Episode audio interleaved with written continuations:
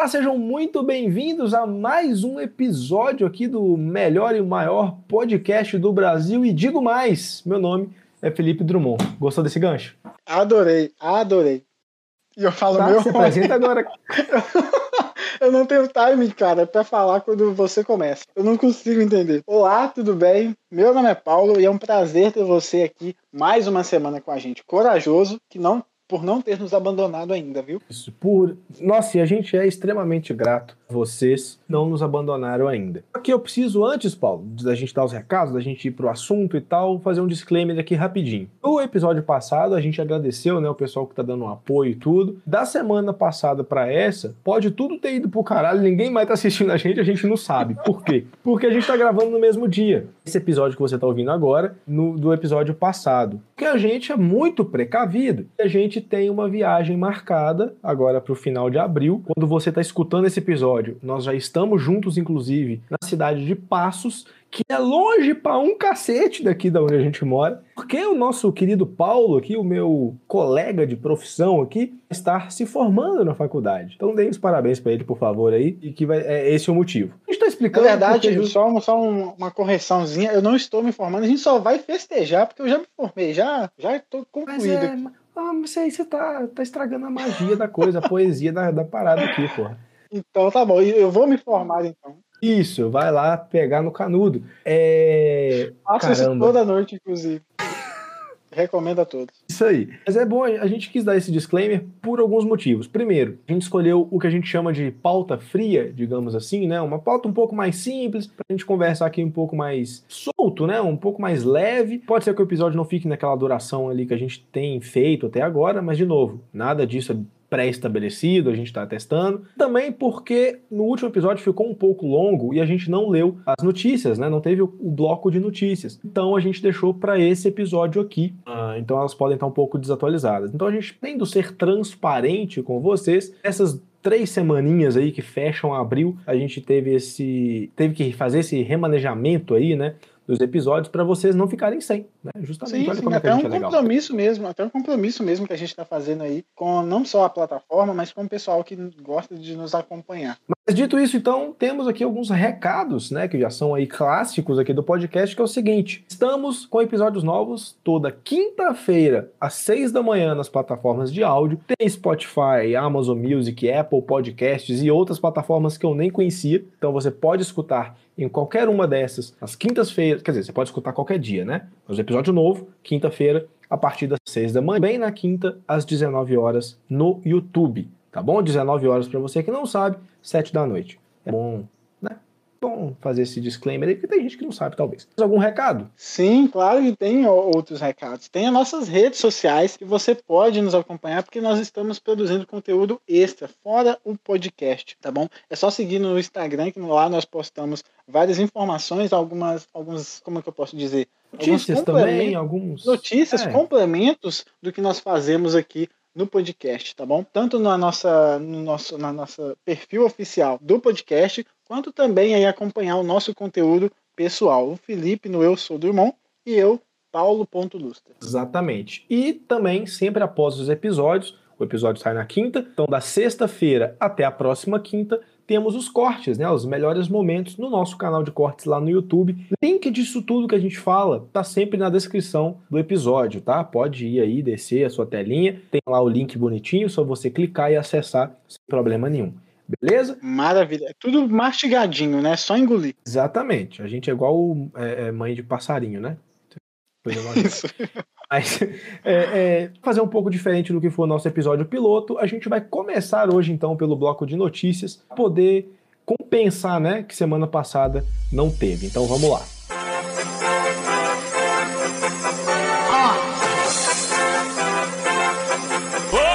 Breaking news. Notícia, não tem nada demais. Porém, eu fui pego de surpresa saber que teríamos um filme live action da Barbie.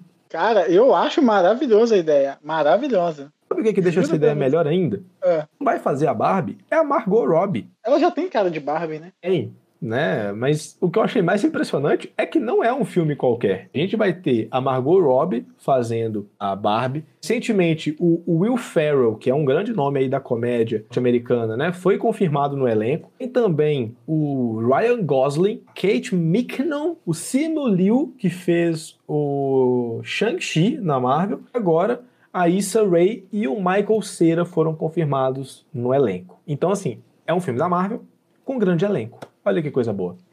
Marvel não, da Barbie. Eu falei Marvel. A gente tá pegando resquícios do último episódio, gente. Dá Exatamente. É um... Barbie confirmada no, no MCU. Eu acho que você confundiu, vou passar um pano para você, hein? Eu acho que você confundiu Marvel com Martel. É isso, Felipe. Foi exatamente o que eu pensei aqui, Paulo. Exatamente. É, é. Mas eu, é um filme que eu vou querer acompanhar. Até mesmo porque Barbie ela faz, um, faz parte do imaginário, né? A, a Barbie é, é, é uma boneca que, desde que eu me entendo por gente, que é tipo, sempre existiu e sempre toda criança queria, aquela coisa toda. Hoje em dia ainda são lançadas várias linhas aí da boneca com várias temáticas diferentes, o que tem ficado cada vez mais legal, inclusive, né? É, contextualizando, abraçando a diversidade, aquela coisa toda. Vamos ter um filme grande elenco. Olha só, aqui tem uma, uma, breve sinopse né, do que a gente já tem do filme. Dirigido e escrito por Greta Gerwig, Barbie, protagonizado por Margot Robbie, promete contar como a famosa boneca é expulsa de sua vida perfeita na Barbilândia, Olha. por não ser perfeita o suficiente. Sem escolha, ela começa uma aventura pelo mundo real. Não sei o que esperar desse filme, mas eu achei interessante. A Barbie, por ela não ser perfeita, eu realmente não, não entendi, mas tudo bem. Porque a Barbie sempre teve essa coisa de ser o, o ideário, né? Tipo assim, sempre ser a figura feminina perfeita. E isso foi sendo desconstruído com o tempo, né? Com certeza. É uma, é, era uma coisa bem problemática. Ah, sim. sim então talvez entendi. tenha abordagem nesse sentido. Se for isso mesmo, porra, eu acho um, acerto, eu acho interessante. Eu acho, eu acho um belo mote para ter um filme dela, porque até é, então. É, é, um, é válido pra caramba. A próxima notícia é a seguinte: Executivos da Warner Bros. e Discovery estão planejando a reformulação da DC, diz o site. Essa notícia foi tirada do Jovem Nerd e o que, que você espera disso, Felipe? Esse site que eles mencionam aqui é um bastante conhecido, né, no mundo aí da, do cinema, da televisão, que é a Variety, a revista, se eu não me engano, e eles dizem que a Warner Bros, né, que agora está sob o comando, tipo, quase que total da Discovery, quer reformular a DC Comics. Eles querem, e parece que esse, esse termo foi utilizado por alguém, Kevin Feige deles. Olha só onde a Marvel chegou, né? E como que ela está servindo de exemplo aí para outras produtoras, né? Inclusive, o que motivou eles o que os motivou né, a tomar essa decisão, principalmente o filme do Coringa. Eles querem mais Superman, eles querem mais Batman e Coringa, tanto naquele jeito ou de outros, e menos Liga da Justiça, menos essa coisa, tentar ser grandioso o tempo todo. Então, eu tenho uma expectativa boa, eu espero que eles consigam. Honestamente, é um favor que eles vão fazer pra gente, né? Porque, honestamente, assim, eu acho que é não, na verdade, eu não acho, não. O que eles estão fazendo, eu acho que é até antiprofissional, porque não vejo nexo nenhum no que eles estão fazendo, eles só estão fazendo. Eu tenho um problema sério com isso de só fazer e não ver o, o não ter um esforço. Eles não dão continuidade realmente... nada que eles começam, né? Cara, é um parece um descaso completo assim, sabe? Não, não vejo, não dá nenhum ânimo assistir nada deles. Não. E eu acho que eles acertaram muito com o Coringa, que é um filmaço, é um filmaço e que funciona ali aquele filme acabou. Aquilo ali. Sabe, tipo, eles chamam de stand alone, né? Tipo, filme isolado, aquilo ali, beleza. Acertaram, não sei se você já assistiu, nesse último Batman também acertaram bastante. Eu tô pra assistir. Inclusive, no momento que esse episódio sai, já está saindo, já tá disponível no HBO Max, tá? Que saiu aí no último dia 18 para assistir tranquilamente. E é um filmaço também que dá margem para continuação, como vai ter com certeza, mas que também funciona muito. Então a DC tem que parar de tentar fazer igual a Marvel. Tem que parar de tentar criar o universo conectado. Porque eles começaram já com o filme da Liga da Justiça. Tipo assim. É, já... sem, sem, sem explicação, sem preparar nada. É, não, muito bagunçado. Era um negócio que devia ter sido planejado. Solta o filme solo de cada um. Vai construindo uma história interessante. Porque, porra, Homem de Aço, né? o, o Man of Steel lá, do Zack Snyder, acho que é do Zack Snyder também, né? É muito bom, é um filme do super-homem que é legal. Né? E vem a Liga da Justiça, a primeira montagem do filme, desastrosa, terrível. Batman vs Superman também, um saco. Aquele Batman do Ben Affleck, pelo amor de Deus, ninguém merece. Então acho que eles podiam parar de tentar correr atrás de imitar a, a, Marvel, provavelmente, alguma coisa que deve ter passado pela cabeça deles, tentar um projeto próprio, né? De filmes mais adultos, que eles fazem muito bem, porque esse último Batman definitivamente não é pra apesar da classificação acho que permitir, não é um filme para tipo, os jovenzinhas, criançada, ah, vamos ver o Batman. Não acho que seja o Coringa muito menos. Então eu acho que é uma decisão acertada e tava na hora mesmo deles pararem e olhar, é, a gente precisa reformular isso aqui. Tá errado. Sim, sim. Eles tinham um diretor que queria fazer uma pegada mais adulta, mas o contexto que eles queriam inserir ali era muito jovem, sabe? Não, não, isso atrapalhava e tal. Tinha muita mão de executivo ali também, cortando, ta, cortando cena, cortando ator, cortando isso, cortando aquilo, que atrapalha totalmente o processo criativo. Eu acho que é, essa reformulação tem que levar em conta deixar a arte rolar solta, entendeu? Esses dois filmes aí que você citou é arte pura, sabe? É diretor colocando a mão e falando, isso aqui é o meu trabalho, eu vou fazer isso aqui, entendeu? São filmes bem autorais. E, porra, o que o Matt Reeves fez nesse filme do Batman, cara, tipo assim, é você sente as referências, sabe, que ele usou e tudo, tanto dos quadrinhos como outras referências de filmes policiais, de outros filmes e tal. O filme do Coringa, a mesma coisa. Assim, o filme do Coringa, se dá um tapa no Coringa, você acerta a cara do Scorsese, de tanta referência que tem dos filmes dele. E eu acho isso maravilhoso. É. Isso é muito bom. São dois filmes que funcionam muito bem e eles não precisam estar conectados. Tem, não, não precisa. precisa estar conectado, não precisa ter referência a outro personagem, não precisa ter continuação. São filmes contidos ali, cara. Maravilhoso maravilhoso. Quanto a esse Batman, que já foi até apresentado outros vilões dele, outro vilão dele, né? É, tem cena excluída que foi postada já e tal. Que faça uma trilogia como o Nolan fez. Mas não precisa, não, porque daqui vai aparecer o super-homem de fulano de tal. Cara, calma. Não precisa fazer essa coisa fantástica, não. Deixa os caras trabalharem, deixa o produtor pôr menos o dedo, porque isso tem atrapalhado muito. Acho que o principal é aceitar que precisa reformular, aceitar que tem um problema, de que precisa ser repensado. Aceitaram isso, vão fazer isso? Para mim já é meio caminho andado. Acho que é aceitar mesmo, porque você falar que vai reformular e simplesmente começar do zero com a mesma pegada, não adianta muito não. Né? É, gastar, é jogar dinheiro fora. Sim, sim, é. Eu acho que acho que você fazer aquilo ali como um fã.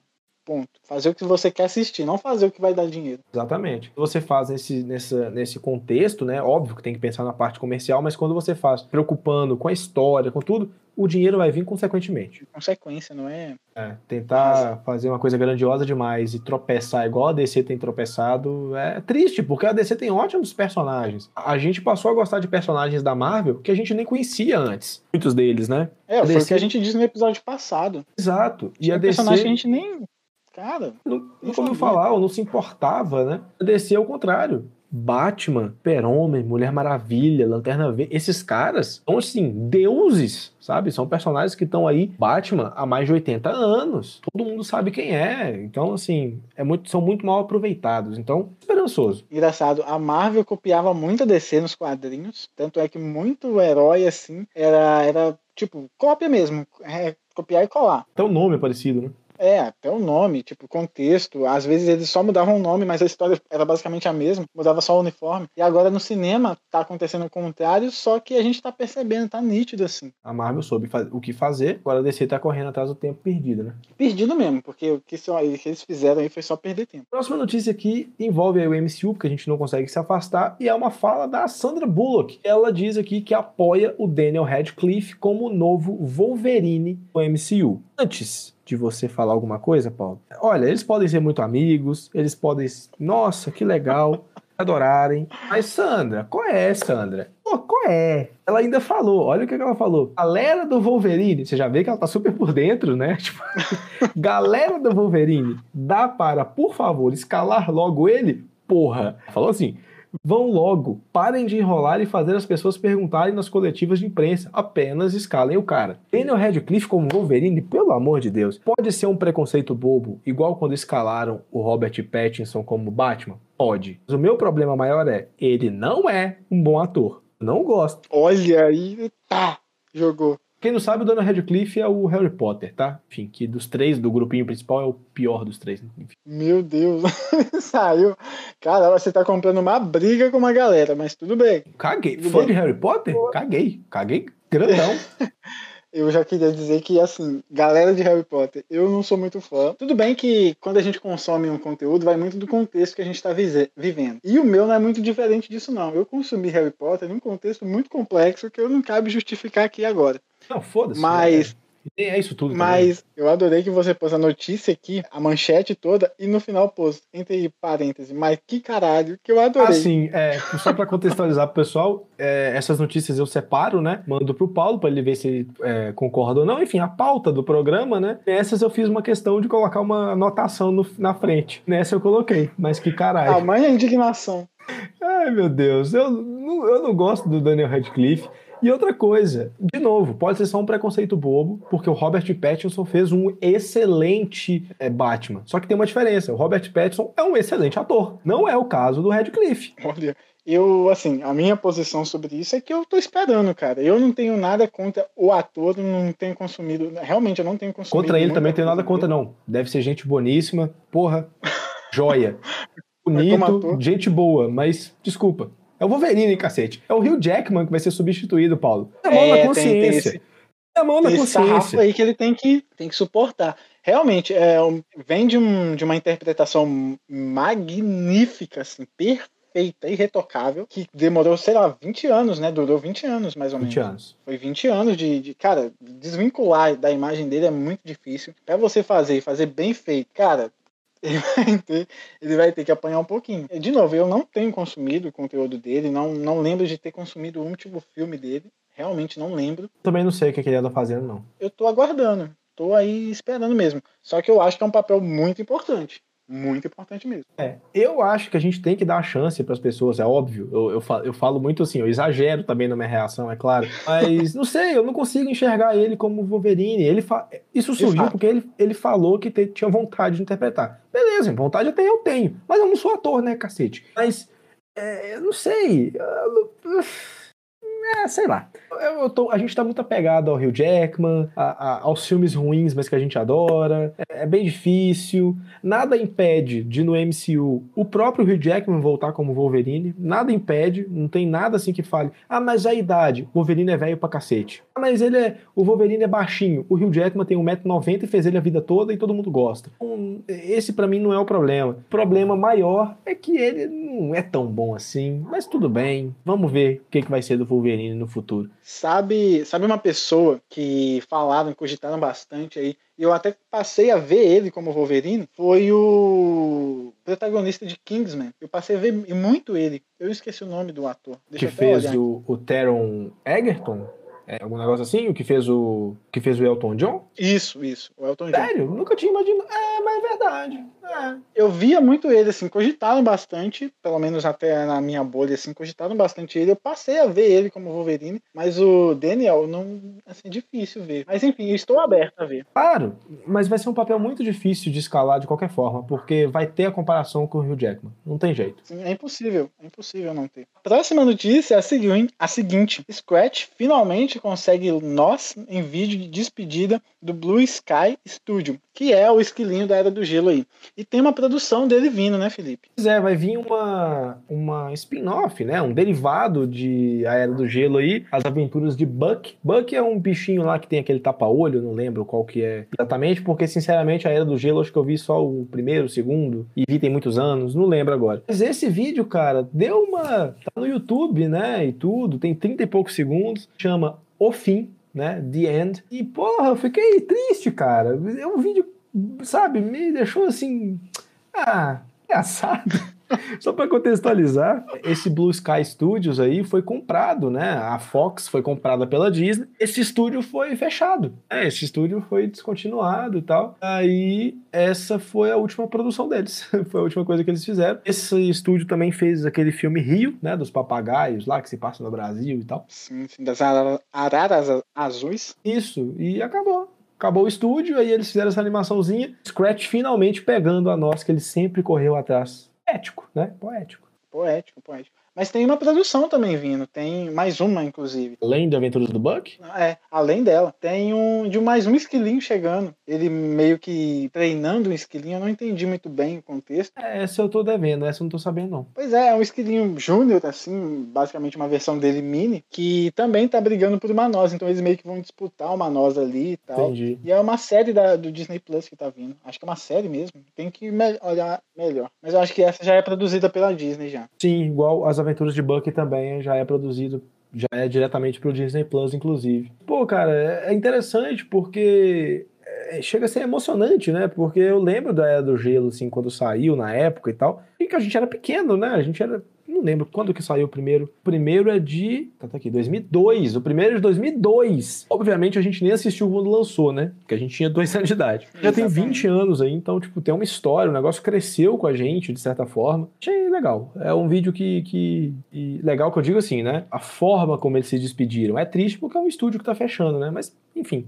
Tudo na vida são ciclos, né? Sim, sim. E a, a narração, narração, a dublagem também é muito marcante. Pelo menos eu assisti dublado, cara, Bem, é Bem, fantástico. nossa, dubladores. É, os dubladores desse filme são maravilhosos. As próximas notícias que a gente separou aqui é só pra gente dar uma pincelada mesmo, algumas coisas que eu acho importantes, a gente achou, né, importantes, se mencionar pelo menos. Duas aqui que eu vou emendar, complementam o que a gente trouxe lá no episódio piloto, né, sobre o Homem do Norte e sobre Oppenheimer. Acho que já ficou claro que eu tô ansioso para esses dois. Ficou claro, agora vai ficar, né? Mas a primeira é o seguinte, o Homem do Norte ganhou um novo trailer, grandioso e sangrento. Eu assisti o trailer e eu fiquei, pau, que isso? Empolgou mais ainda pro filme, sim, nossa, fotografia, a edição do trailer também te dá aquela. vai te deixando um pouco aflito, assim, porque é uma escalada de tensão. Tem umas cenas que denotam que vai ter uma coisa um pouco mística. Para como isso vai ser representado, eu não sei. Tem um pôster, inclusive, que mostra bem uma. Acho que uma bruxa, alguma coisa Exatamente, assim parecida, né? interpretada pela Bjork. Nossa, esse filme, meu Deus, esse vai ser.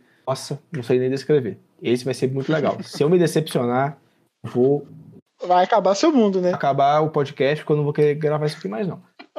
O tanto de propaganda que você tá fazendo também. Exatamente. O Estúdios do Universal, chama nós aí, na moral. E a próxima aqui de Oppenheimer é que a gente comentou que não tinha nada ainda, né? Tinha uma, uma foto de bastidor, parece, de uma cena só. Agora, Killian Murphy e Robert Downey Jr. aparecem em fotos do set. Olha aí. Fotos de set, tá? Fotos de bastidores, então, assim, não. Adivinha, a foto do set são pessoas no meio de câmeras, de equipamento. É, tem ali, ó, o cara da. Tem um contra-regra ali segurando uma, um bastão, e o outro cara ali arrumando uma iluminação, coisas muito boas. Mas o Killian Murphy e o Robert Downey Jr. estão caracterizados e tal. O, eu achei muito legal a caracterização, caracterização do Killian, porque a última coisa que eu assisti dele foi Peaky Blinders. Terminei recentemente, e pra ver recentemente, né? É uma série que já é falada há muito tempo. Tá muito diferente do Thomas Shelby, sabe? Tipo, tá muito diferente. Isso é bem legal, porque ele é um ator bem versátil, realmente. O Robert Downey Jr. tá com o cabelo todo branco, tá bem tiozinho, assim. É muito legal de ver ele desse jeito. Sim, Gostei bastante da caracterização, cara. Esse filme também eu acho que vai ser bem legal. É, não, pela, pelas fotos, assim, realmente tá parecendo que eles são outros, outros personagens, né? Tá bem diferente do que eles já fizeram. Acho que isso conta muito pra gente gostar da produção, porque senão a gente vai pegando referência antiga, vai Exatamente. comparando. É, Tem ator que fica muito estigma- estigmatizado, né? E você só vê aquele mesmo personagem todas as vezes, né?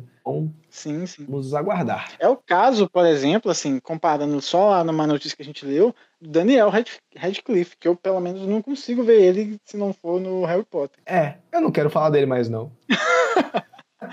Mas é só. É porque comparando muito, assim, eu não consigo ver, não consigo mesmo. Total, é isso mesmo. A, próxima notícia é a seguinte: Al Pacino também ama Shrek. Tem até uma capinha de celular do ogro. Como Olha discordar só, de o Al Shrek- Pacino? O Shrek foi longe demais. O Shrek foi longe demais. Cara, você já não tinha como discordar do Al Pacino antes, agora é impossível. Cara, e a notícia. E, assim, isso acrescenta em Tudo. Tudo, claramente, é do que eu ia completar. Saber que o Al Pacino é fã de Shrek não muda a sua vida? Eu, claro que muda, eu vou comprar uma camisa do Shrek agora. Cara, tem, uma, tem a foto dele num restaurante com, com pessoas aqui que são família. Ah, não, tá o Jason Momoa junto. Caralho, tá o Jason Momoa. Olha aí, A foto que o próprio Momoa postou, inclusive. Aí o pessoal deu um zoom no celular do, do Patino e tá lá, a capinha do Shrek. Já acharam qual o modelo dela, inclusive. Olha aí como é que funciona a internet. Meu Muito Deus. legal. O Alpatino tem uma capinha do Shrek, cara. Eu não precisava de mais nada. Achava que eu não precisava de mais nada na vida. Até ver Nossa, essa e é notícia. bem tipo um close, um close de, de espião mesmo, né? Espião, vai dando zoom na imagem. Foi um frame, um frame não, um ângulo totalmente aleatório que eles pegaram, que eles conseguiram dar um zoom e descobrir. Eu já vi aqui no Mercado Livre. Exatamente, pois é. Cara, perfeito. Alpatino, um dos atores aí que eu mais amo na vida. Ele ama Shrek, então a gente. Nossa, perfeito, perfeito. Olha, para curiosidade aí do nosso, nosso público, é o, a capinha ela tá com 12 e 95 dólares. 12 dólares e 95. Isso. Pra gente aqui é caro pra cacete, mas lá é barato. Quem quiser aí adquirir a sua, Exatamente. Cara, muito bom, muito bom. Pra gente fechar o nosso giro de notícias, então, uma notícia rapidinha, mas que eu acho legal porque a gente falou tanto de série no último episódio, né? Então tem mais uma vindo aí pelo Disney Plus que eu acho que pode ser bem legal, que é a adaptação de Percy Jackson, né? Os livros aí tenho bastante vivos na, na memória, porque ali na desde a minha adolescência e tal, eu li alguns dos livros. A gente tem uma amiga, né, Paulo, que é muito fã de Percy Jackson, a Andresa, então fica um, um beijo pra ela aí. É, ela gosta muito de Percy Jackson, mas assim, ela gosta muito de Percy Jackson. E o Walker Scobell, um menininho aí que trabalhou agora com o Ryan Reynolds e o Projeto Adam, foi escalado para ser o Percy Jackson. E eu não poderia ficar mais satisfeito porque esse menino é muito bom. Você assistiu o Projeto Adam? não, não Netflix? assisti. Cara, muito legal. Filme muito bom. Ryan Reynolds e Mark Ruffalo. Sim, sim.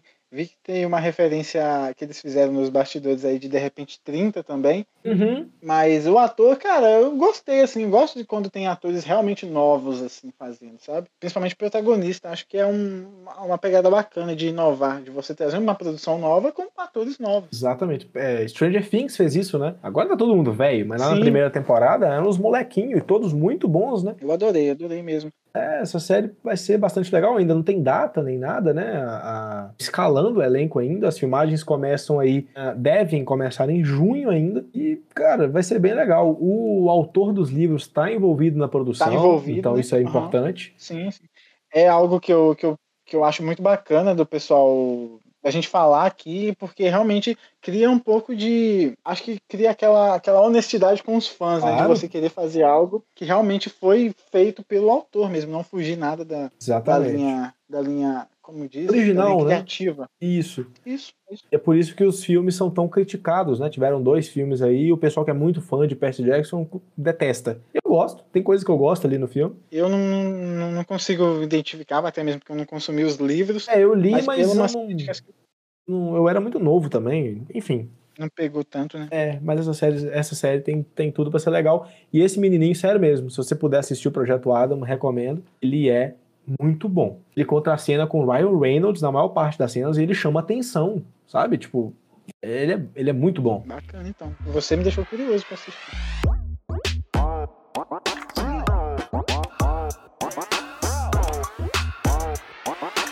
Agora a gente vai pro quadro principal de hoje, né? Como eu disse, a gente tá gravando um tema um pouquinho mais solto aqui e tal. Enfim, vocês já ouviram lá no começo o porquê. E a gente separou aqui três filmes e três séries que a gente gosta muito. Né, o Paulo separou ali essas seis produções, eu também, a gente poder indicar para vocês. O mais legal aqui é, é que a gente não sabe quais que o outro escolheu, né, para ser surpresa também. Dependendo do caso, até ser uma recomendação, quem sabe, pode ter coisa aqui que o Paulo não viu, pode ter coisa que ele vai falar que eu não vi. Fica de indicação para vocês também. A, a dinâmica vai ser a seguinte: a gente vai começar por três filmes, né, favoritos, ou seja, os meus três e os três dele. Ele vai falar um, eu falo outro e por aí vai. A gente vai dar aqui uma breve descrição da história, sem dar muito spoiler, para você que se interessar poder assistir também. Algumas informações técnicas que a gente também gosta, né? Direção, roteiro, o ano que lançou e onde você pode assistir também, né? Em qual streaming que está disponível caso esteja. Beleza? Perfeito. E lembrando também que não são os filmes que a gente, assim, os melhores que a gente viu, é porque são muitos, na verdade, e a gente tentou garimpar alguns aqui, alguns que pegam a gente pelo, enfim, afetivamente, alguns que são mais cabeças, que a gente gosta, que rende de discussão e afins. Mas são indicações mesmo, levem como indicações. Exatamente. E aí, mais pra frente, a gente traz de novo esse quadro, né? Com mais produções, traz mais gente aqui para indicar também. Enfim. Paulo, comece. Qual o primeiro filme que você escolheu? Cara, o primeiro que eu escolhi, assim, ele até acredito que grande parte do pessoal já viu. Mas eu só queria mesmo deixar a minha indicação e a minha admiração, porque esse filme me pega muito pela, pela, pela nostalgia, sabe? Eu, só de falar nele me dá aquela sensação boa de viagem, inclusive, que tem um clima de viagem aquele filme, muito bacana a trilha. Cara, os personagens. Opa, tudo bom? Felipe aqui. Então, enquanto eu estava editando o episódio, eu percebi que o áudio foi cortado em alguns momentos, inclusive nesse que o Paulo cita o seu primeiro filme. Já cortou ele direto para a parte que ele está descrevendo por que, ele gosta tanto. E o filme que ele estava falando sobre é justamente o Carros, sabe? A animação da Pixar, aquela primeira animação lá dos carros. Pois é, é sobre isso mesmo. Se isso acontecer em mais algum momento do episódio, eu volto aqui e dou esse disclaimer, tá bom? Peço desculpas, mas esse tipo de imprevisto acontece. Uh, nós temos o Owen Wilson, né, que é faz a voz do Relâmpago, maravilhoso, inclusive. Relâmpago e esse Marquinhos. você, pois é, Relâmpago Marquinhos, o Marquinhos, nosso querido Marquinhos. E você encontra esse filme assim no Disney Plus. Mas enfim, fica mesmo como uma, uma, uma admiração aí, porque realmente esse filme eu vi ele tantas vezes, tantas vezes que, olha, nossa, eu sou apaixonado por ele. Para você que mora em Marte e chegou hoje na Terra.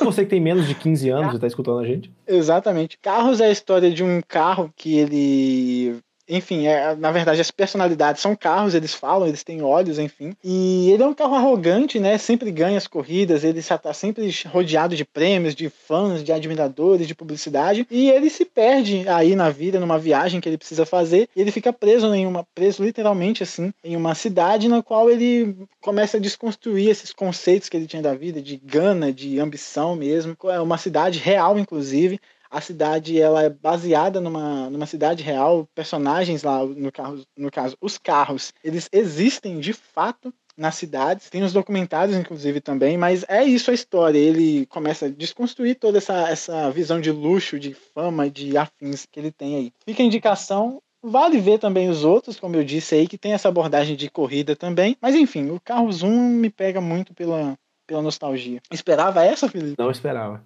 Não esperava. e o seu filme, o que, você me indica? Olha, o primeiro que eu escolhi aqui já é. tem nada a ver com carros, um pouco. Assim, um pouco é ótimo. Tem nada a ver. É, um é filme... Velozes e Furiosos. Exatamente. Não, sacanagem. é um filme bastante. É um filme do. Ó, vou adiantar o diretor primeiro, que é o Darren Aronofsky. Ele dirigiu Cisne Negro, Aventuras de Pi, Hacking para um Sonho. Um cara que faz filmes assim bastante autorais, assim, tem um suspense.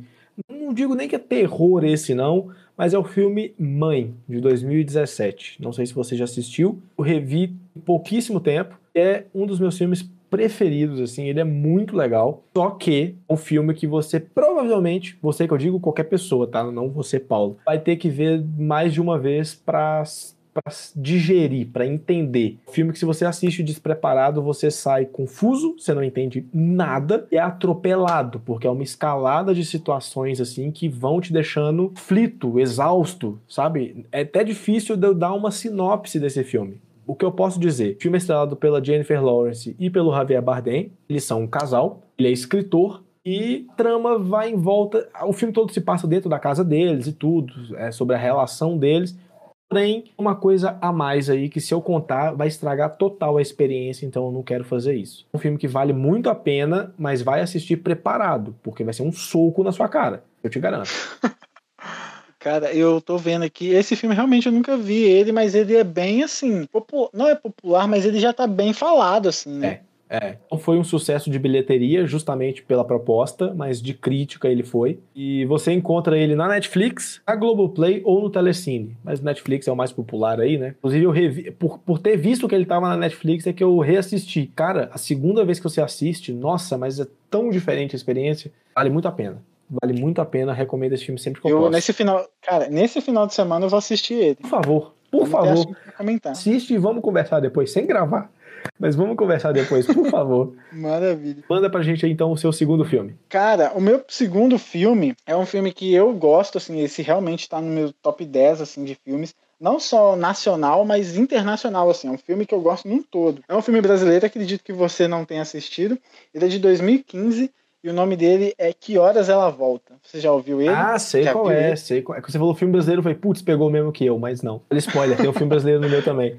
Não, mas eu sei qual filme que é. eu sei qual que é e realmente é muito bem falado. É um filme que, assim, minha mãe, ela trabalhou como diarista na casa de algumas pessoas aí já. Hoje ela já é fichada, é afins. Mas, cara, é um filme que, eu, que pega muito nesse sentido de identificação, sabe? De identidade. Ah, entendi. Que pega uma, uma, uma, uma, classe, eu acho que ele retrata muito bem muitas mulheres brasileiras aí, que é um filme que tem a protagonista, que é a Regina Casé. Excelente, né? Ela é muito boa atriz. Ela é muito boa, cara, muito boa mesmo. Teve a novela, inclusive, eu acompanho a novela, gente, uhum. que é Amor de Mãe, que a personagem dela, cara, é incrível. Eu vi algumas cenas, é impressionante, cara. Incrível. E você vê que, assim, aquilo ali não é um personagem, aquilo é uma pessoa, Sim. entendeu? Uhum. Você compra muita ideia. Mas essa daqui é igualmente, é fantástico, igualmente. E o enredo dela é um filme de 2015, como eu disse. O enredo é basicamente o seguinte: muitas casas aí de classe média alta e classe alta, tem uma, uma tem a empregada, né, a responsável ali pelos serviços domésticos. E, e, é muito tratado que ela é da família, né? O pessoal geralmente fala que ela é da família, só que na verdade quando no dia a dia não é tratado como da família. Ela, e é essa abordagem que eles pegam, esse contraponto, né, de que você cuida de uma família, mas você não é tratado da família. E a história gira em torno disso daí, de alguns comparativos, né, alguns altos e baixos aí da vida. E eu gosto muito disso. Esse filme, ele tem a diretora a Ana Muleart, acho que é esse o sobrenome dela. Uhum. Uh, desculpa se eu estou pronunciando errado, mas o roteiro também é dela e da própria Regina Casé. Uh, o que já dá um indício aí de por que, que o filme ele, ela se apropria tanto do personagem, é muito bacana ver. Ajudou a escrever, ela personagem, né? que ela meio que tá, exatamente. E nos streams aí você encontra, até onde eu, eu olhei aqui, tá disponível no Netflix e no Globoplay. Então fica a recomendação aí para você que quer ter uma consumir algum, algum conteúdo nacional bacana. Você, Felipe, qual que é o seu próximo filme? Meu próximo aqui pode ser um, até um, de certa forma, clichê, mas é que eu preciso indicar. Eu queria ter dado uma roubada e colocado três filmes em um só, mas eu não fiz isso. E eu também quis fugir do, do clichê de pegar filmes de herói que a gente adora tanto, né? Então eu não escolhi nada nesse sentido. Mas é um filme de fantasia e que é maravilhoso, que é o primeiro Senhor dos Anéis. Senhor dos Anéis, A Sociedade do Anel, dirigido por Peter Jackson, que é, assim, o que esse cara fez na adaptação de Senhor dos Anéis é milagre é milagre. Acho que não tem adaptação, podem ter coisas tão boas quanto, mas igual a adaptação de Senhor dos Anéis não existe. O roteiro é baseado, obviamente, na obra original do Tolkien, mas foi escrito por ele junto com a Fran Walsh e a Philippa Bowens. Não conheço, desculpe, gente. Mas, enfim, tem o dedo do Peter Jackson. Sabe quanto tempo de, de escrita de roteiro, Paulo, para o Senhor dos Anéis? Ah, diga. Sete anos. Sete anos? Escreveu o roteiro. Meu Deus. Então, assim, esse é o nível de cuidado que eles tiveram, né? Mano, também para condensar algo tão complexo. Exato, a, exato. Assim, a ideia do Tolkien naquele livro, porque é uma. Ele cria uma nova realidade, basicamente, naquele livro. Perfeito. Você é. passar para um filme não é menos do que sete anos. menos do que sete anos seria até injusto. Exato. E não só pelo trabalho, assim, tipo, trabalhoso, mas eles queriam fazer uma coisa bem feita, que respeita a obra original, né? E conseguiram. O filme tem grandes estrelas, né? Tem Elijah Wood, ah. Ian McKellen, que é o Gandalf, Orlando Bloom, tem o Viggo Mortensen, que é um dos atores que eu adoro também. Tem gente pra caramba nesse filme que, que vale a pena citar, mas citei só alguns. Ele foi lançado em 2001, tá aí disponível no HBO Max junto com o resto da trilogia também. Basicamente é uma aventura, né? A história aí do Frodo e foi escolhido, foi incumbido de uma missão que é destruir o Anel do Poder. Basicamente isso, e o filme se desenrola através né, dessa premissa, dessa aventura. E aí, porra, o que acontece durante meu filho eu nem te conto. Menina. Cara, mas é, o filme é bacana, eu já eu não sou fã, assim, eu, cara, eu sou fã de pouquíssimas é, coisas. Você é bem seletivo, né? Sou, eu sou chato. A verdade é essa. A palavra é chato. Não queria usar essa palavra, mas eu concordo. Mas. tá tudo bom, calma. Mas eu, eu gosto muito, eu acho que o que é tratado. Eu nunca assisti os, li... assisti os livros. Nunca Olha só o nível filmes. do surto pessoa. e nunca ouvi a série. Isso. Mas, mas eu nunca li os livros, mas o filme eu já assisti, inclusive. Acho muito bem feito. É, é muito bem perfeito, feito cara. mesmo. Assim, Envelheceu bem demais. assim. E toda a, a cultura né, do Hobbit, ela, ela é muito respeitada, inclusive pelo pessoal lá da, da região que foi Nova gravada, Zelândia, né? é. Hoje é um parque, basicamente. Turismo lá que é em torno de Senhor dos Anéis, de Tolkien. Cara, Você vê o respeito que eles têm com a, a produção do cara, a produção, a criação do Tolkien, isso. né? E apesar dele ser britânico, né, e, e o, o Tolkien ser britânico e a Nova Zelândia ter sido colônia, eles respeitam muito a obra, mas principalmente pelo que os filmes trouxeram. O Peter Jackson é da Nova Zelândia, tudo gravado, quase tudo, né, gravado lá. Enfim, existe um tour lá pro Hobbitown, Hobbiton. É, é- é, cara, muito bom, muito bom. Porém, a gente precisa seguir adiante e eu quero o seu terceiro filme, por favor. Cara, como eu disse aqui, eu, eu tô trazendo algo que é pra arrumar briga. Mas não vou arrumar briga com o nosso querido público. Eu tô aqui pra arrumar briga com você, Felipe. Ela tem Que eu com a água aqui. Vem. Lá vem. Que eu sei que você odeia, odeia assim, mas, cara, de matar com pedra, sabe? Ih, rapaz. O que que você acha que é? Me diz aí, chuta. Eu odeio algum filme É com o Daniel Radcliffe. Canalha. Eu não sei. eu não- Não, não, eu falei que eu não gosto. Não, que não é que você não odeia, mas é que você realmente não gosta. Você tem uma certa rejeição, assim. Eu não tô sabendo. A minha indicação aqui é Clique, do Adam Eu Sandler. tô saindo. Tchau pra vocês. Eu não faço mais parte disso. Cara, é, você odeia cara, é isso mesmo? Não, Como é que é? eu só não gosto, mas clique é bom. Clique é muito bom. Tem como. Você gosta de Clique Clique? é então a gente continua com o projeto? Continua, continua. Seria melhor se fosse outro ator, mas o filme é bom. Cara, é, eu tenho algumas, algumas queixas, claro, al- algumas piadas da dançando, que é umas questões que é muito pessoal mesmo. Mas, cara, eu gosto desse filme, eu tenho um apego assim, afetivo com ele, igualmente quando eu tenho com Carros, e como eu tenho também com Que Horas Ela Volta. Ah, mas eu consegui, cara, tirar um ensinamento do filme. Primeiro, deixa eu passar uma, a ficha técnica aqui, que é um filme de 2006, com a direção do Frank Cohort. Cohort. Eu, enfim, Não importa, o cara não- trabalhou com a Sandler, consegui. não precisa ser lembrado, não. E ele tá disponível aí, caramba. Brincadeira, brincadeira.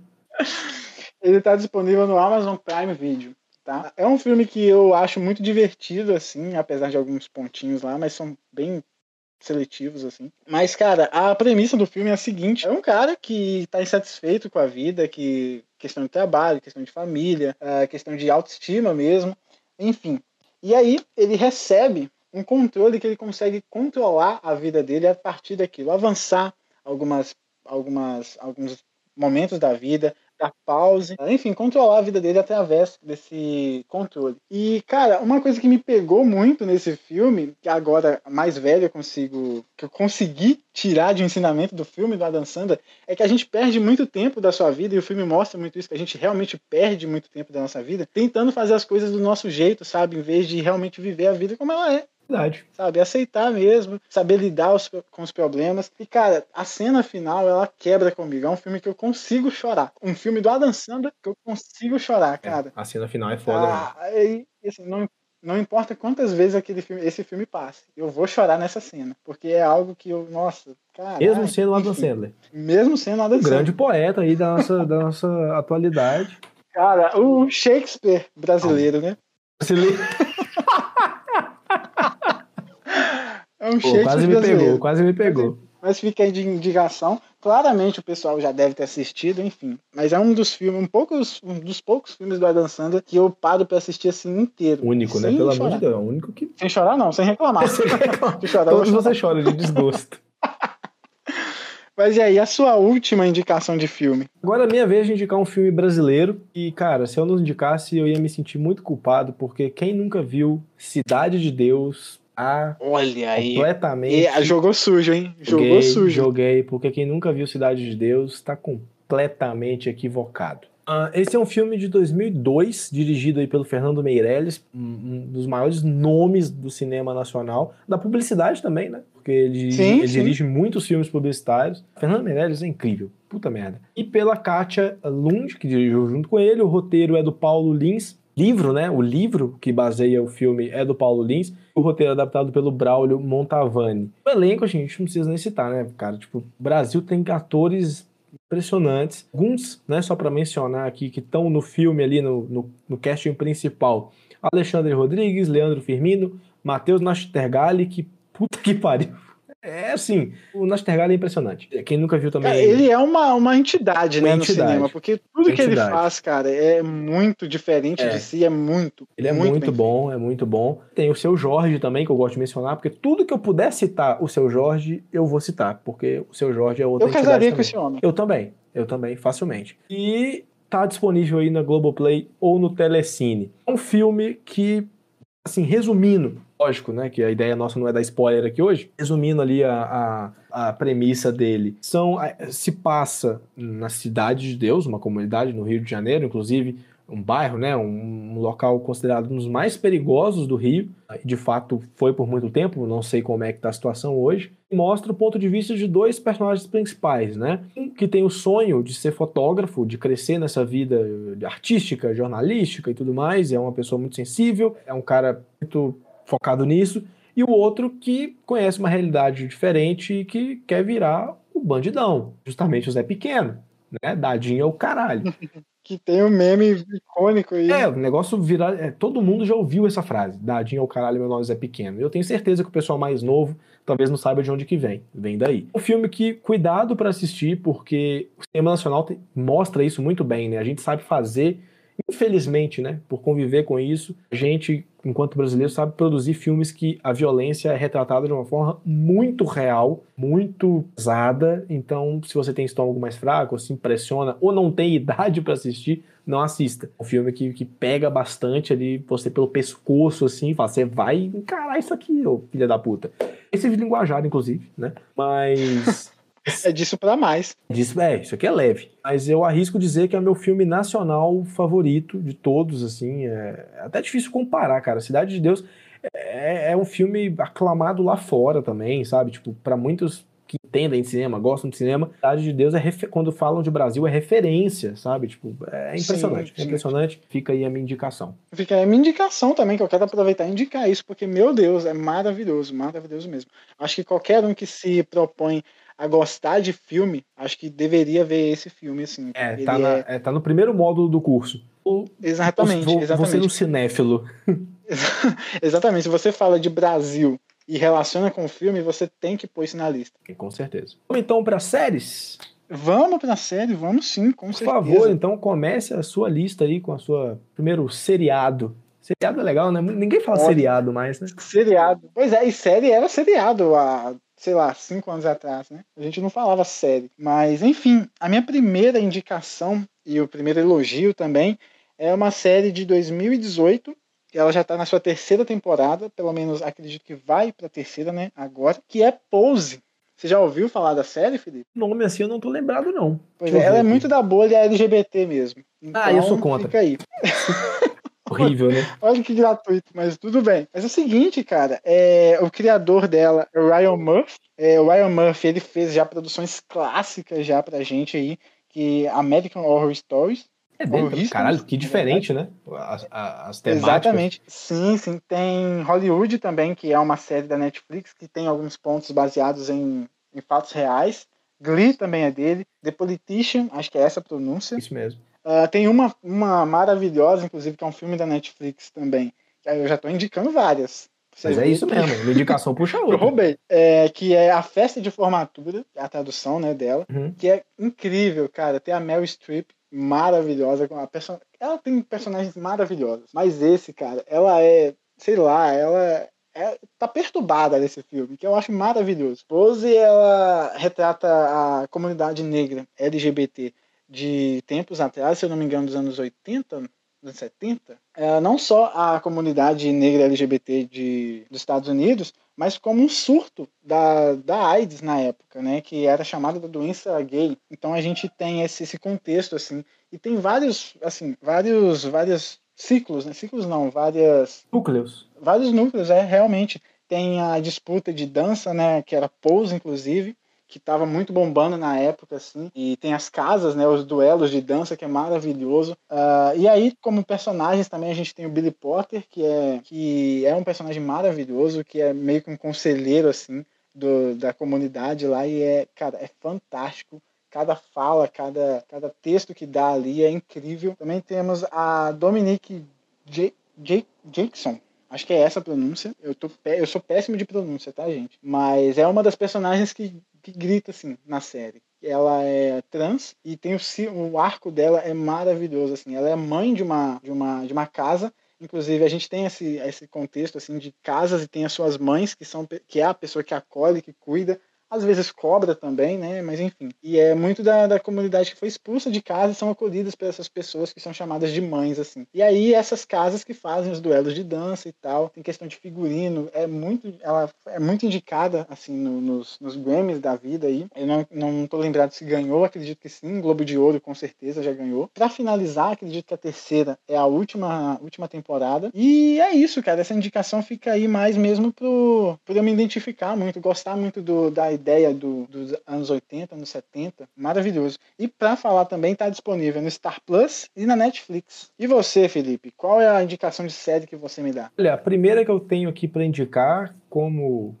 historiador que serei, uma série histórica, uma, um romance, romance histórico, é, quando eu digo romance histórico, é importante ressaltar para quem não, às vezes não saca, né? Eu não tô falando de romance de uma história de amor, não, tá? É o romance literário, uma, é uma história, né? Simplesmente. Agora sim, agora sim. e é Band of Brothers, né? Que você acha no Brasil como Irmãos de Guerra, mas Band of Brothers é muito melhor, né? Geralmente, traduções, algumas você fica.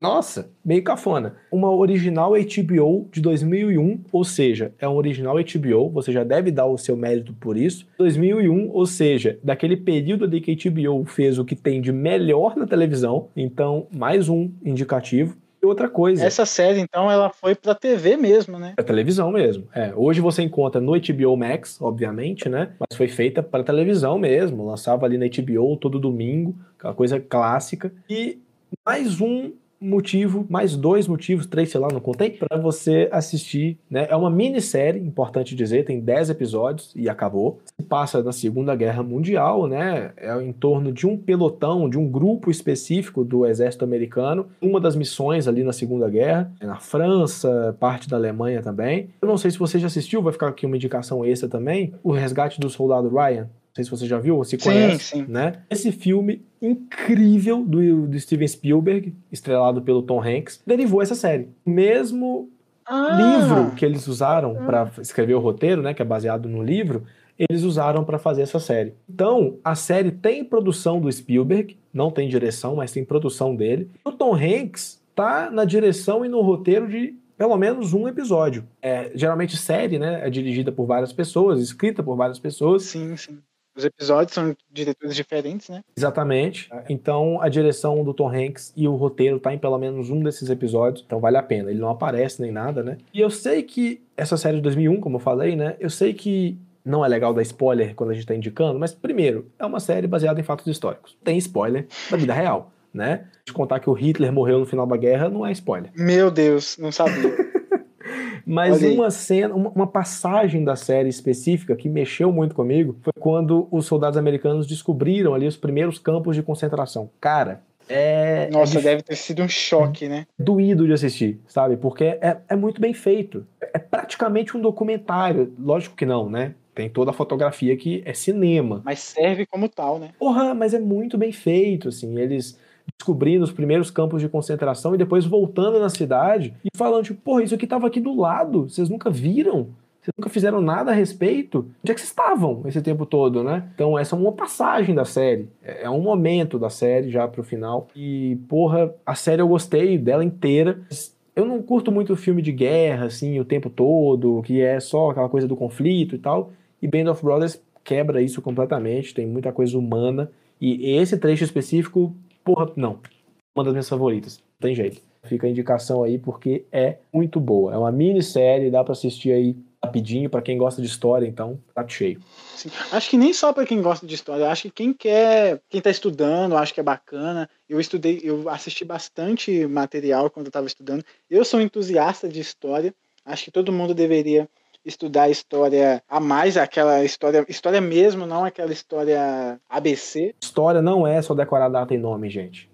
Não é. Exatamente. Eu acho que faz um diferencial muito para sua visão, assim, para você mudar, você pensar mesmo, você estudar a história. E um detalhe dessa série que eu, que eu que se não esqueço, final dos episódios tem relatos das pessoas mesmo, sabe? Tipo assim, os personagens da série são pessoas reais, eles existiram. Então no final dos episódios tem umas, uns trechos de entrevistas com os tiozinhos, sabe? Com os velhinhos, que na época da guerra, obviamente, eram jovens. Então isso te traz pra. Cara, pera, não é só uma dramatização, não. Essas pessoas viveram isso mesmo. Eles estão ali contando como é que foi a experiência. Cara, sensacional. É muito bom. É, eu acho que essa série ela serve como um documentário mesmo, porque tendo esses relatos, cara, acho que passar. Assim, tudo bem que tem aquele. Tem que ter aquele tato, né? Mas eu não vejo outra utilidade para esse não lecionando, sabe? Porque maravilha. Maravilha. Ótima como entretenimento também, como uma série, você parar pra ver e tal, mas. Sim, claro. É, claro. Nossa, é um prato cheio, cara. Band of Brothers é uma das coisas, assim, uma das melhores coisas que já foram feitas pra televisão. Eu falo com tranquilidade. Então, a sua segunda série, por favor, Paulo. Cara, a minha segunda série, ela é uma série que também tá disponível na Netflix e no Disney Plus. E tá para sair a terceira temporada agora, que é uma série de 2016, é Atlanta. Você já assistiu? Não, mas eu já vi sobre e tenho muita vontade de ver. Com, Donald, com Donald Glover, né? Isso, isso. Ele é o criador, ele. Enfim, ele é o principal lá, o personagem principal. E, cara, é maravilhoso, maravilhoso mesmo. Tem muita pegada do Donald Glover, assim, sabe? De This is America, a música dele. É a mesma pegada, sim, bem satírica mesmo, bem humorada, com um time muito bom, com assim, atores muito bons, inclusive, mas o enredo, assim, o, o, a história principal é de uma passa, se passa numa comunidade negra. O primo do personagem principal, ele tem a, a possibilidade de ser um rapper famoso, né? O Paper, o Paper Boy, Acho que é esse o nome. E aí eles vão em, eles arrumam bastante contexto assim para eles se darem mal, na verdade. O Donald Glover que faz um personagem, esqueci o nome dele, ele acaba sendo empresário lembrei. Ele é, ele é um, ele vira um empresário do primo dele, e aí nesse meio de, de crescer profissionalmente, eles têm algumas, algumas resistências que é do sistema mesmo, tem muita pegada humorista, humorística. Enfim, é uma série que eu recomendo porque ela traz uma meio que um, um manifesto, vamos dizer assim, mas ao mesmo tempo engraçado e não pesado, que você olha para o mundo real e fala, cara, tamo fudido, sabe? Não é essa pegada assim que você olha e fala, é verdade.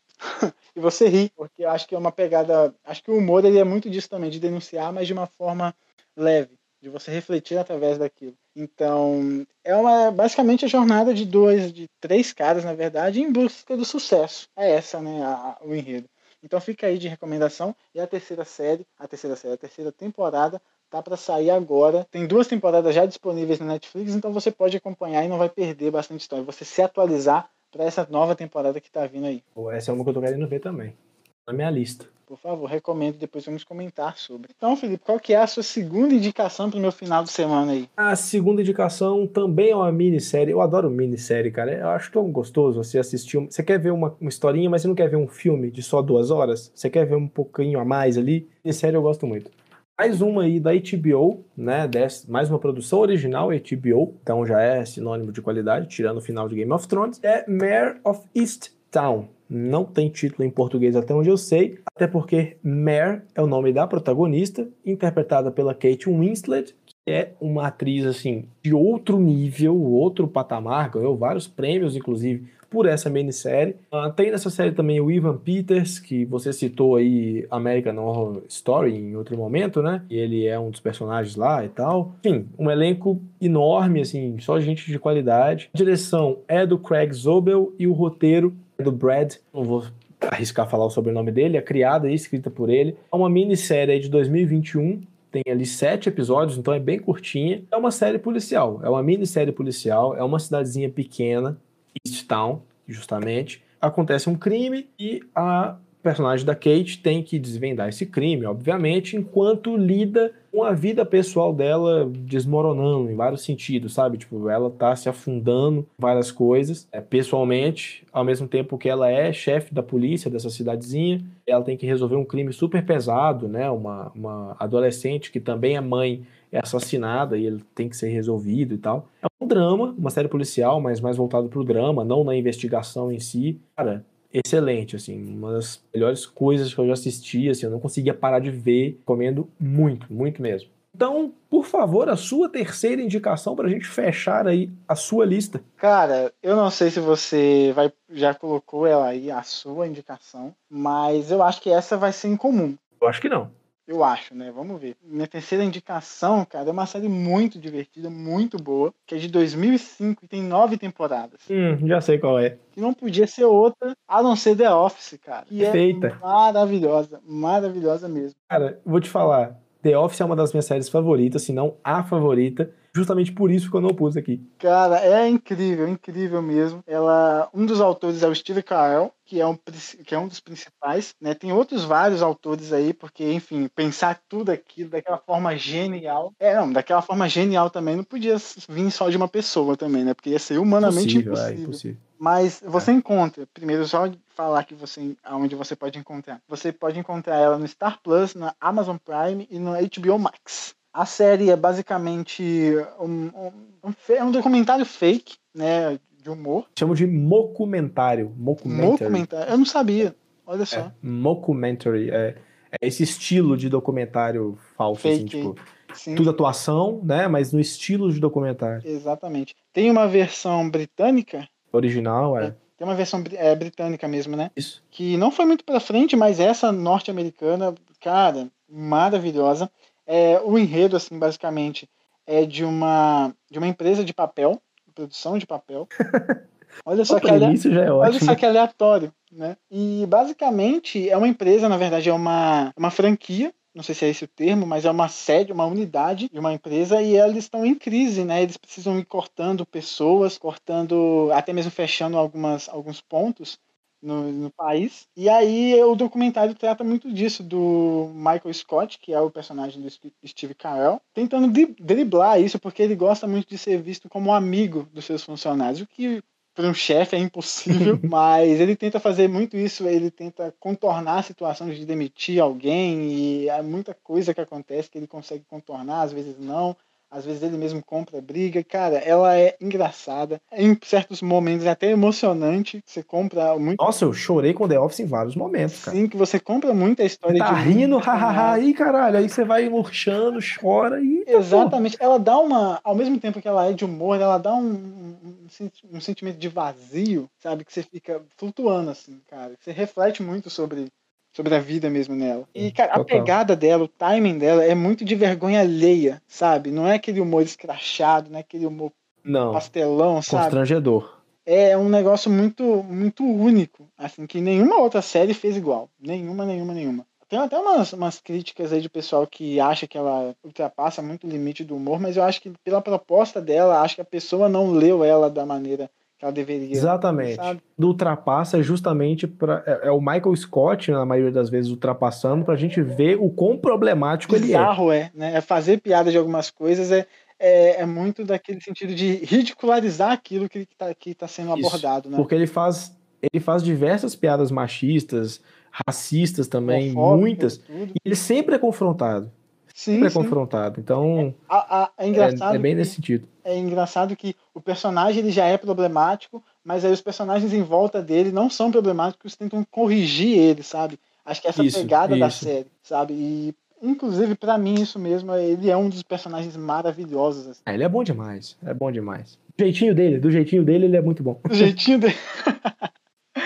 E acho que é muito aquilo da série que eu me indiquei antes, sabe? Ele utiliza, a série utiliza muito humor para fazer umas críticas muito densas, assim, muito profundas que a gente consegue absorver ela sem ficar mal. É isso. E são nove temporadas, então você pode passar aí um bom tempo se divertindo muito, muito mesmo. É, ou fazer igual eu e assistir quase tudo de uma vez, né? E depois ficar, meu Deus, por que, eu fiz isso? Ai, ai. Mas e você? Me diz aí.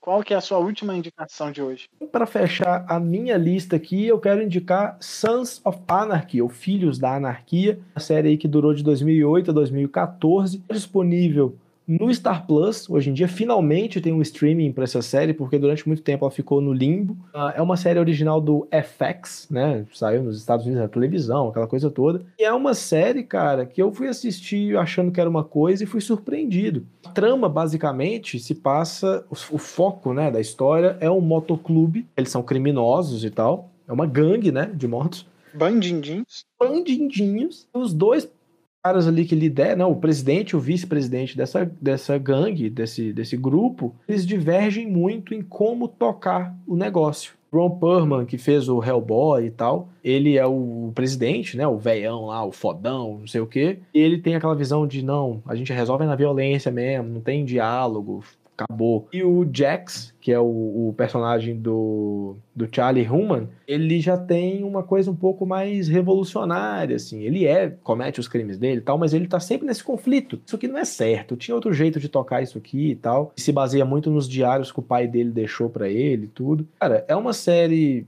assim, que tem drama. É uma série dramática, lógico, mas tem as suas cenas de ação, tem as suas perseguições, aquela coisa toda. Mas é assim, aquele conflito das pessoas, sabe? É uma série sobre as pessoas, assim, que são criminosos. Você se afeiçoou por muitos deles. Muito legal, é muito boa, é uma história muito boa. Em algum momento a série fica um pouco arrastada, tem aquela barriga, mas que passa rápido, né? É uma série mais longa. É, como eu disse, né? Ela durou de 2008 a 2014 e vale muito a pena, vale muito a pena. O final é maravilhoso, assim, tipo, maravilhoso que eu digo, cinematograficamente falando, porque é meio triste. A trilha sonora é incrível, tem versões ali de músicas meio puxada para um rock, para um folk, para um, um, até para um country mesmo. Versões de música. Tem uma versão de Bohemian Rhapsody do Queen. Olha aí, já é boa por si só. Por si só. E olha que eu sou um fã de Queen muito caxias. Eu costumo não gostar de muita coisa que eles fazem em relação a Queen versões, covers e tal, assim, eu fico sempre com aquele pé atrás. Mas essa versão de Bohemian Rhapsody, mano, o original e depois essa versão, sabe? Tipo, perfeita. Dificilmente, né, a gente acha versões boas. Dificilmente. Ainda mais quando é uma obra-prima, né? Fica a recomendação de Sons of Anarchy aí, que eu gosto bastante. Ótima indicação. Vou levar dessa, desse, dessa conversa que a gente teve aqui bastante indicações, inclusive Mãe, que eu vou tá marcado na agenda. Por favor, assista Mãe. E você daí do outro lado, me conte qual que você já assistiu, qual você ainda tá, está na sua lista, que você acrescentou agora na sua lista, e que você realmente, apesar da nossa indicação, não gostou, não assistiria de novo, tem simplesmente uma repulsa, querendo saber o seu comentário e a indicação que você tem pra gente também, porque é sempre válido. Exatamente. Deixa nos comentários, né? O top 3 seu também, filmes, séries, ou quantas recomendações você quiser fazer, fique à vontade.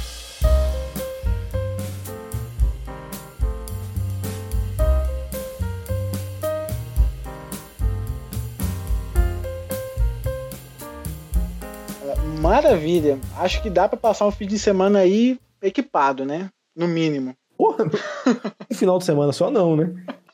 Um mês aí o pessoal tá bem servido. Tá aí um catálogo para você, enfim, para você acompanhar, passar um dia. Você não pode dizer que você não tinha conteúdo para assistir, tá bom? Exatamente. Tem o nosso podcast, escuta a gente na quinta-feira. Exatamente, prioridade. Sexta-feira você assiste alguma coisa. Prioridade, prioridade. prioridade, exatamente. Mas enfim, queria agradecer a sua presença, a sua companhia aqui mais uma semana, tá bom? De novo, você é um guerreiro, meu jovem, guerreiro mesmo. Afinal, uh, esse podcast é feito por duas pessoas, mas também tem um elemento principal que é você aí do outro lado, tá bom? Mas é isso, muito obrigado por ter assistido. De novo, não esqueça de acompanhar, nos acompanhar nas redes sociais, tanto nosso perfil do podcast quanto nosso perfil oficial. Também nossos episódios saem toda quinta-feira nos streamings, a partir das, dos stream, nos streamings de áudio, toda, sexta, toda quinta-feira. Olha, tô até, enfim, dois episódios no mesmo é dia. dia. Dois episódios no mesmo dia, é. gente. Me dá um Nossa. descanso aí. Mas enfim, nossos episódios saem toda quinta-feira nos streamings de áudio a partir das 6 da manhã. No YouTube, você também tem o mesmo episódio a partir das 7 da noite. E nos, o, no mesmo YouTube, você tem o nosso canal de corte uh, a partir de sexta-feira, um dia depois que saiu o material na íntegra. É isso, Felipe? Exatamente. Perfeito. Não tenho nada a acrescentar. Fecho com o relator. E agradecer também vocês terem ficado com a gente aqui mais essa semana. Perdão se o nosso ritmo foi caindo aqui ao longo desse episódio. é que a gente tá velho Porque, também. Cara, também estamos. Mas são sete da noite, a gente tá gravando desde as três da tarde. Então, aí não cansa. Né? Mas aí mantendo o é compromisso firme e forte, tá? Exatamente, sem falhar com vocês. Semana que vem tem mais episódio, uma nova energia, um novo pique. Sim, mas, espero. Mas estamos aí, tá? Não deixe de participar aí, comentando tudo que vocês querem. Uh, estamos sempre aí. Vamos estar ausentes durante uma semana, mas estaremos ligados nos comentários, no engajamento. Estaremos ausentes assim, né? Longe do nosso da ambiente produção, de trabalho. Exatamente, mas... exatamente digital, no, no, no, online, nesta rede mundial de computadores. Estamos online. Estaremos surfando na web e conversando com vocês. surfando na web, caramba, baixou meu pai aqui agora. Mas é isso, gente. Muito obrigado e até o próximo episódio. Valeu, pessoal. Até a próxima.